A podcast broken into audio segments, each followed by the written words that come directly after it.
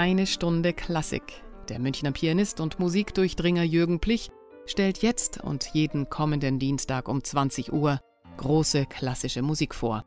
Er teilt seine Hör- und Spielerfahrung und seine persönliche Sicht auf die Meisterwerke. Er spielt selbst besondere, unbekannte Aufnahmen, erklärt, warum die Musik so und nicht anders klingt und hat eine Menge aus dem Leben der Komponisten zu erzählen. Jetzt eine Stunde Klassik.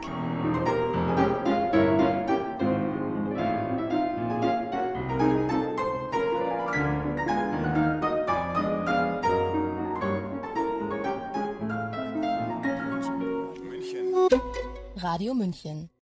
Liebe Hörer, wer musizieren will, muss üben. Viele hoffnungsvolle Talente sind daran gescheitert, dass sie keine Lust zum Üben hatten. Klavierschülern graust es vor den schrecklichen, nervtötenden Etüden von Czerny oder Hanon. Ich gestehe, ich habe keines von beiden je geübt und habe trotzdem Klavierspielen gelernt. Dennoch will ich diese Sendung den Übungsstücken widmen. Aber keine Sorge, es wird heute sehr bunt und abwechslungsreich. Was halten Sie beispielsweise von dieser Musik?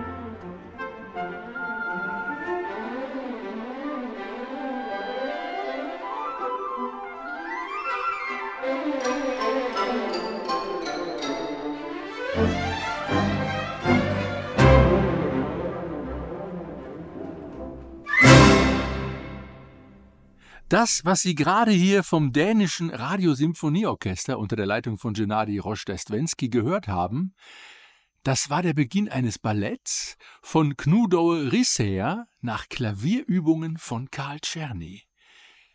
Also, das ist doch erstaunlich unterhaltsam und witzig, finden Sie nicht?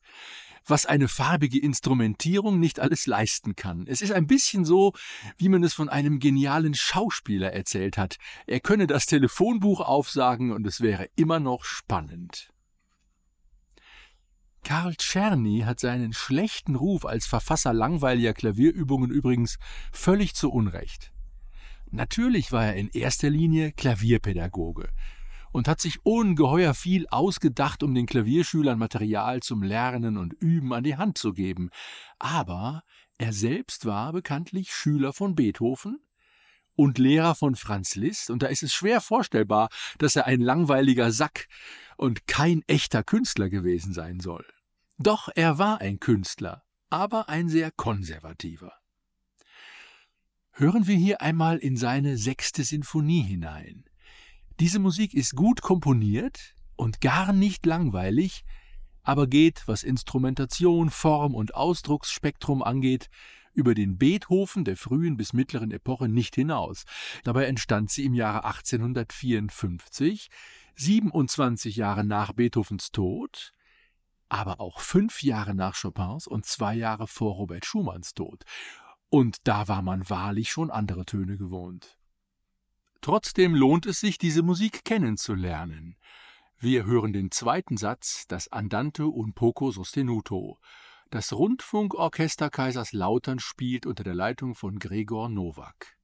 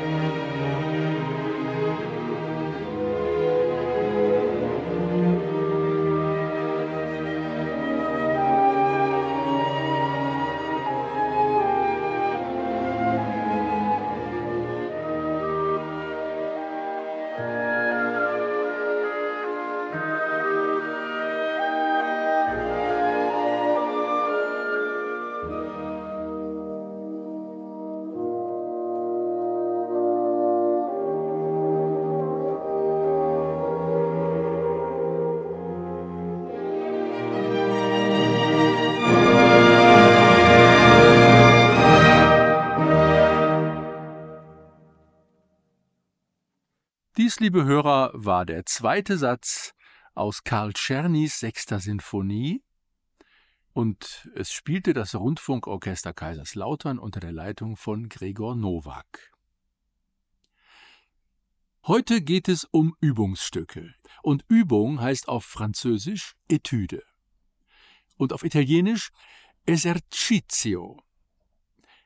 Es ist gar nicht so sehr bekannt, dass Domenico Scarlatti seine Klavierstücke, die in jedem Konzertprogramm als Sonaten angekündigt werden, vielfach als Esercizii, also Übungen, bezeichnet hat. Das Wort Übung hatte allerdings in der damaligen Zeit auch noch einen anderen Klang und eine andere Bedeutung als heute. Üben bedeutete einfach tun, vor allem auch regelmäßiges Tun. In unseren modernen Begriffen einen Beruf ausüben oder ein Verbrechen verüben, klingt das noch nach. Auch Johann Sebastian Bach gab ja einigen seiner größten Klavierwerke, darunter auch den Goldberg-Variationen, den Titel Klavierübung. Aber zurück zu Scarlatti. Clemens Rave spielt nun das Esercizio in D-Moll, Kirkpatrick-Verzeichnis Nummer 9. Diese Aufnahme entstand übrigens unter Sonderbedingungen. Ein Münsteraner Klavierhaus hatte in der Zeit der ersten Corona-Hysterie verschiedene Pianisten eingeladen, hinterm Schaufenster für die Passanten zu konzertieren. Das Klavierspiel wurde nach draußen sowie live im Internet übertragen.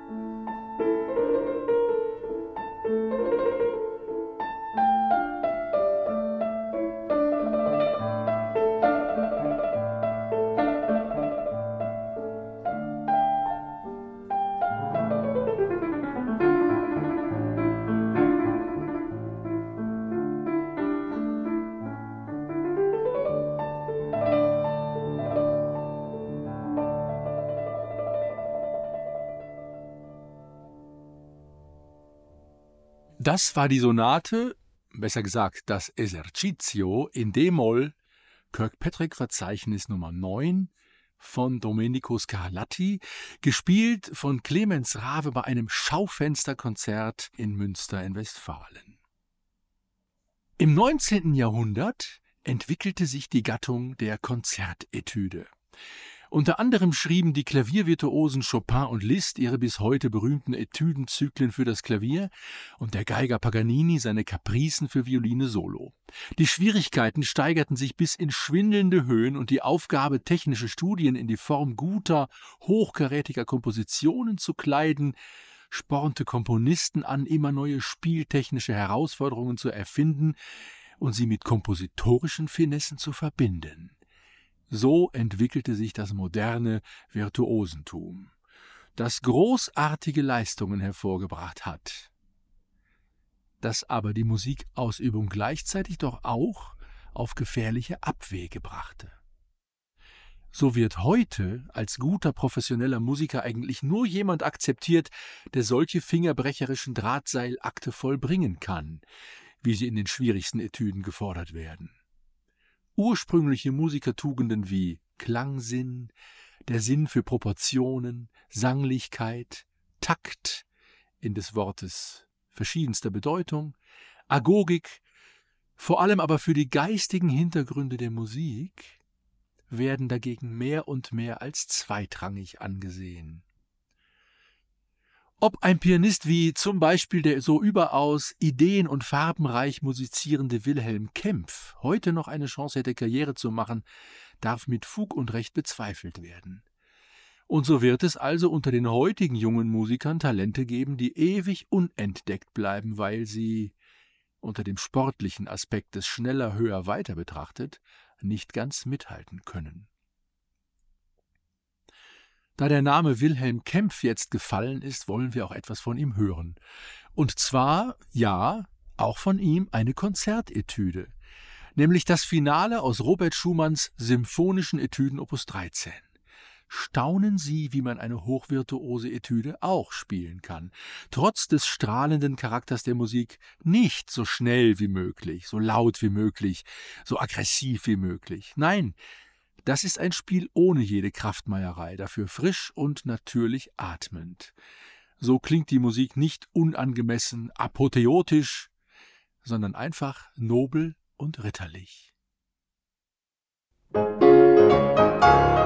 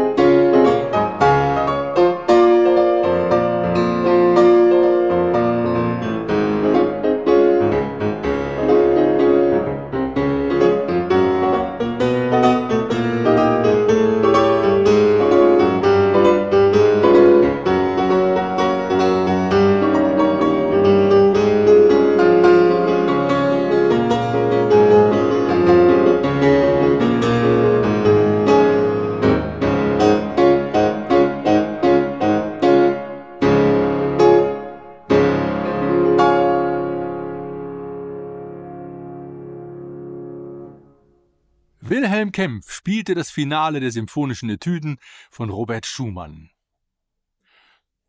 Unter den Violinvirtuosen des 19. Jahrhunderts war natürlich Niccolo Paganini der unangefochtene Star.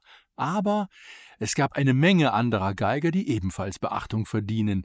Zum Beispiel Heinrich Wilhelm Ernst, der Paganini nacheiferte und versuchte, ihn womöglich sogar zu übertreffen. Ernst komponierte überaus schwierige, aber auch musikalisch interessante Etüden, in denen er das Problem des mehrstimmigen Spiels auf den bekanntlich nur vier Seiten einer Geige thematisierte. Die dritte Etüde dieses Opus 6 in E-Dur ist dem ebenfalls großen Geiger und Brahms-Freund Josef Joachim gewidmet, der über Ernst gesagt hat, Ähnliches habe ich niemals wieder gehört, wie denn Ernst der Geiger war, der Turm hoch über allen anderen stand, denen ich im Leben begegnet bin. Liebe Hörer, wenn Sie gleich das Gefühl haben, da könne nicht nur ein Geiger am Werk sein, es müssten sicherlich zwei oder gar drei sein, dann kann ich Sie verstehen. Es ist aber tatsächlich nur einer, nämlich Ingolf Turban, früherer Konzertmeister der Münchner Philharmoniker unter Celebi Dake und jetzt Professor an der Musikhochschule in München. Hören und staunen Sie.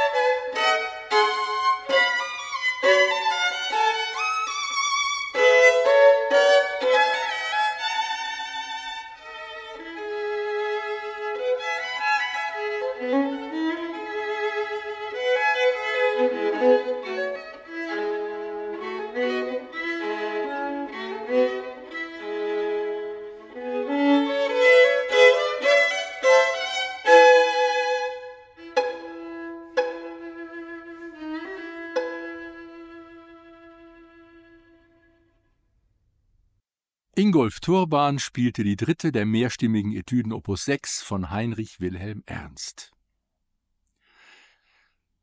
Kennen Sie Timofei Dokschitzer, liebe Hörer?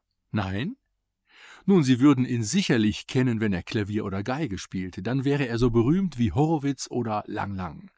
Aber er spielte nur phänomenal Trompete und blieb deshalb, wenn man einen Weltmaßstab anlegt, etwas im Schatten. Der, wie es bei Wikipedia interessanterweise heißt, russisch-sowjetische Musiker ukrainischer Herkunft, galt als unerreichter Meister seines Fachs, der ausnahmslos alles beherrschte, was jemals für Trompete geschrieben wurde. Bescheiden saß er aber jahrelang im Orchester des Moskauer Bolschoi-Theaters als Solotrompeter. Auch Alexander Gödicke werden Sie vermutlich nicht kennen, es sei denn, Sie sind selbst Trompeter oder erklärter Liebhaber von Trompetenmusik. Denn Gödicke, übrigens trotz des deutsch klingenden Namens ebenfalls ein Russe, schrieb ein Stück, das ihn bei allen Trompetern berühmt machte, seine Konzertetüde in G-Moll Opus 49. Und damit in der heutigen Musikstunde nicht nur Klavier- und Violinetüden erklingen, hören wir nun dieses Bravourstück. Natürlich gespielt von Timofei Dokschitzer.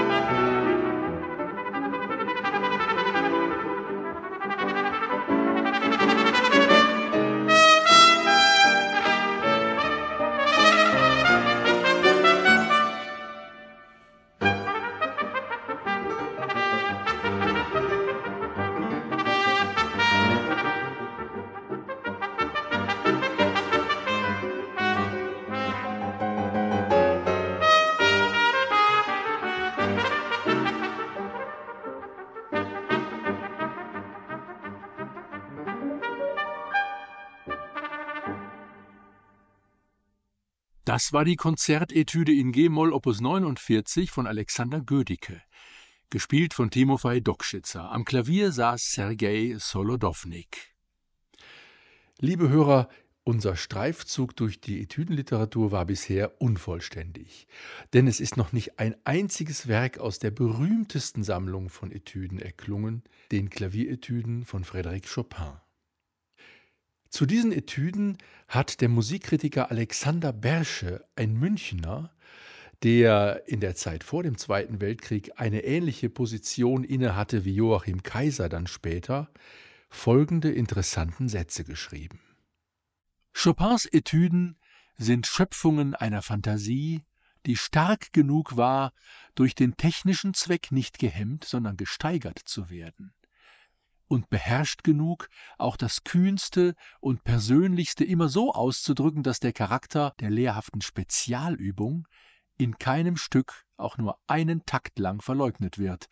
Es war ein einziger Geniestreich, das Geistige so ganz und so lückenlos bis zur letzten Note die Gestalt rein studienmäßiger Technik annehmen zu lassen, dass es fast scheinen konnte, als biete seine Darstellung dem Spieler nur noch technische Probleme. Soweit Alexander Bersche. Wir hören jetzt die dritte, vierte und fünfte Etüde aus Opus 10, gespielt von Shura Tscherkassky.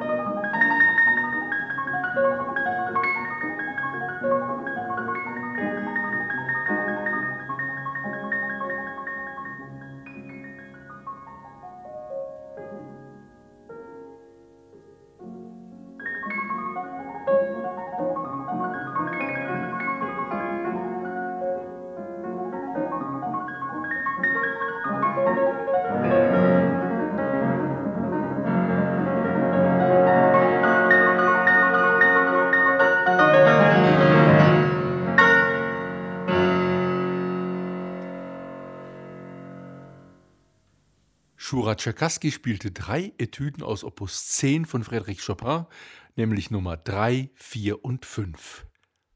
Liebe Hörer, egal ob man als Musiker Etüden von Chopin, Czerny, Ernst, Schumann, Gödicke oder wem auch immer spielt, wichtig ist, wie man damit umgeht.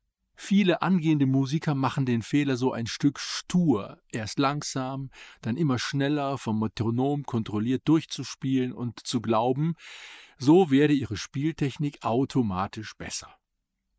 Das ist aber auf jeden Fall der falsche Weg. Ferruccio Busoni, den Alfred Brendel sehr hochgreifend als Vollender des Klavierspiels bezeichnet hat, fand wunderbare Worte dafür, wie man üben soll. Er schrieb, ich zitiere, dass die Erlangung einer Technik nichts anderes ist als die Anpassung einer gegebenen Schwierigkeit an die eigenen Fähigkeiten. Dass dieses zum minderen Teile durch physisches Üben, zum größeren durch das geistige ins Auge fassen der Aufgabe gefördert wird, ist eine Wahrheit, die vielleicht nicht jedem Klavierpädagogen, wohl aber jedem Spieler offenbar geworden, der durch Selbsterziehung und Nachdenken sein Ziel erreichte. Soweit Bosoni. Liebe Hörer, lassen Sie uns also zum Schluss ein wenig Musik von Bosoni hören. Er schrieb ein indianisches Tagebuch, denn er war in Amerika auf Tournee und hatte die Indianer lieb gewonnen. Und so schrieb er vier Studien über Motive der Rothäute Nordamerikas. Studien, das sind einerseits Kompositionsstudien, aber gleichzeitig doch auch Klavieretüden. Ich habe dieses Werk 1999 eingespielt und wir hören jetzt daraus die dritte und vierte Studie.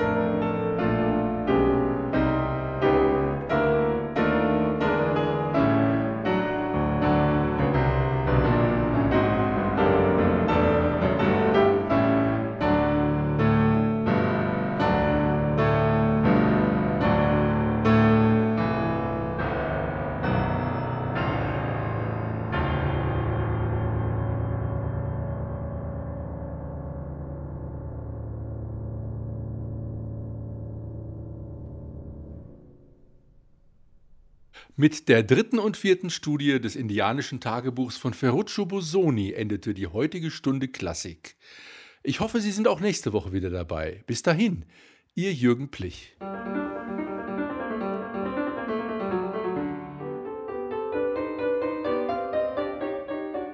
Das war eine Stunde Klassik mit Jürgen Plich hier bei Radio München.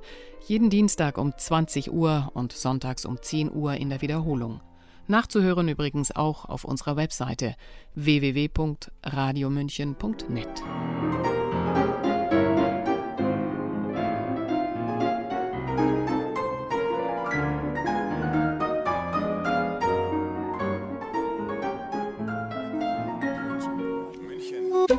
Radio München